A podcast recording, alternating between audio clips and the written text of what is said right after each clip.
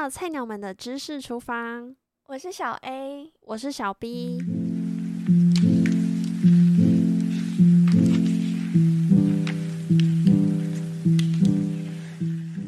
哎，吃的好饱哦！我也是哎，你中午去吃什么啊？我刚刚跟我朋友去吃新开的那家烧烤，吃到饱哎，感觉超饱哎。可是你们有吃完吗？没有啊，每次吃烧烤吃到饱都会吃不完。啊，可是这样好浪费食物哦。哦哟，可是真的吃不完啊。可是还有很多人没有东西可以吃诶。你们算是吃到饱的餐厅，你们也要看自己能吃多少再点啊。好，好啦，好啦，我知道了，下次不会再浪费食物了。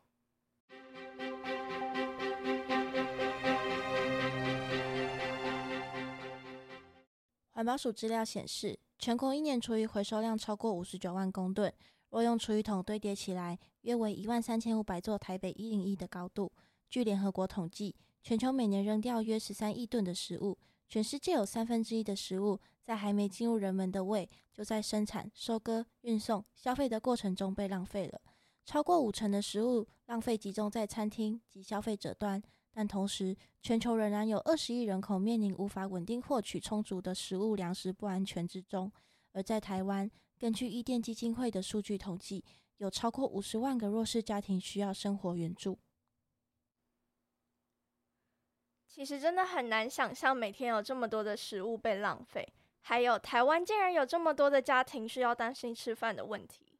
对啊，对啊，我们从来都不需要担心的温饱问题，但在我们看不见的地方，有那么多迫切的需要。诶。嗯，其实除了政府提供的社会福利和帮助之外，民间有很多的团体都在为此付出，像是食物银行的设立。我知道食物银行通常会设置在社区超市或者是黎明服务中心，有吃不完或集齐食品都可以拿去放着，如果有需要的人就能从中取用哦。哦，不只是这样，食物银行主要是确保良好的食物不被浪费，并且安全而且有效的重新分配给有需要的人。食物银行不是去采买食物，他们除了会接受一般民众的捐赠之外，他们还会跟本地的食物业界紧密合作，去挽救剩余的食物，帮助需要的人。同时，他们也处理了食物过剩的问题。嗯，目前台湾发展层面较广的团体是食物银行联合会，据点设置在台中，他们集结了许多公益社会团体，一起为目标努力，将资源尽可能的整合，将效益最大化。没错，他们的目标是去帮助弱势族群减少食物浪费，建构无饥饿的网络。希望大家一起分享食物，分享爱。像食物银行联合会，多为设置在台中社区型食物银行的非营利组织，他们共同募集物资，提倡叙食议题，不浪费食物，请企业、学校等单位把可以用的物资捐给就近的食物银行。他们除了建构全国的食物银行资讯合作系统之外，也有在致力于推动相关的议题立法，和民间的机构合作，准备支援平台。除了内部的架构，我觉得最困难的其实应该还是在他们实际层面的运行啦。除了需要产业与机构的合作，在后续发放物资也需要很多的志工协助。每个批次的物资发放，除了透过合作的服务单位，更多的是仰赖志工的人力。对呀，志工的动机其实都只是出于爱心，他们是没有薪水的，他们只是凭借着对社会贡献的信仰去完成发放物资和运送的工作。哇，那这真的很棒诶！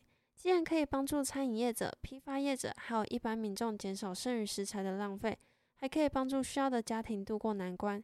尤其透过食物银行联合会的资源整合，做到了单凭政府或者其他团体都做不到的程度。大幅提升社会的关怀，只是这样的成模式下，会不会反而在运输方面无形增加许多环境成本啊？确实是会有这种疑虑，但两害相权取其轻，很多事情本来就不能兼得，总不能要他们发放这些物资又做到零碳排吧？但像是共乘、接力运输等等的，都已经能减少碳足迹了。尤其最重要的是，他们解决了剩食的问题，又帮助到了需要帮助的人。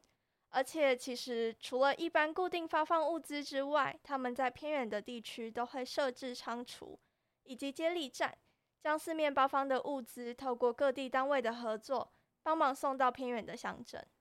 嗯，食物银行联合会一直持续努力在这个议题之外，也不断更新他们的组织架构。近几年更是导入了科技等方法哦。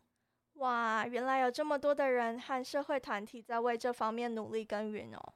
对啊，对啊，那么多的食材跟食物直接被丢掉，真的太浪费了啦，也造成了很大的环境负担诶。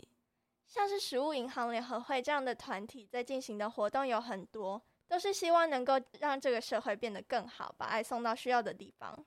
其实从环境跟食物都要对他们心存感激与敬畏。过度的浪费后果其实都会反噬到我们身上。没错，虽然你讲的好像很可怕一样，但这些真的都是事实。也不能因为剩食的议题有妥善的解决，就更不在乎浪费的问题呀。对，大家还是要尽量在采买的时候买的刚刚好就好，不够可以再去买，买太多就是浪费了。最后，如果有想知道关于食物银行联合会，或者是加入志工行列意愿的，都可以上他们的官网查看哦。谢谢大家的收听，那我们下次再见。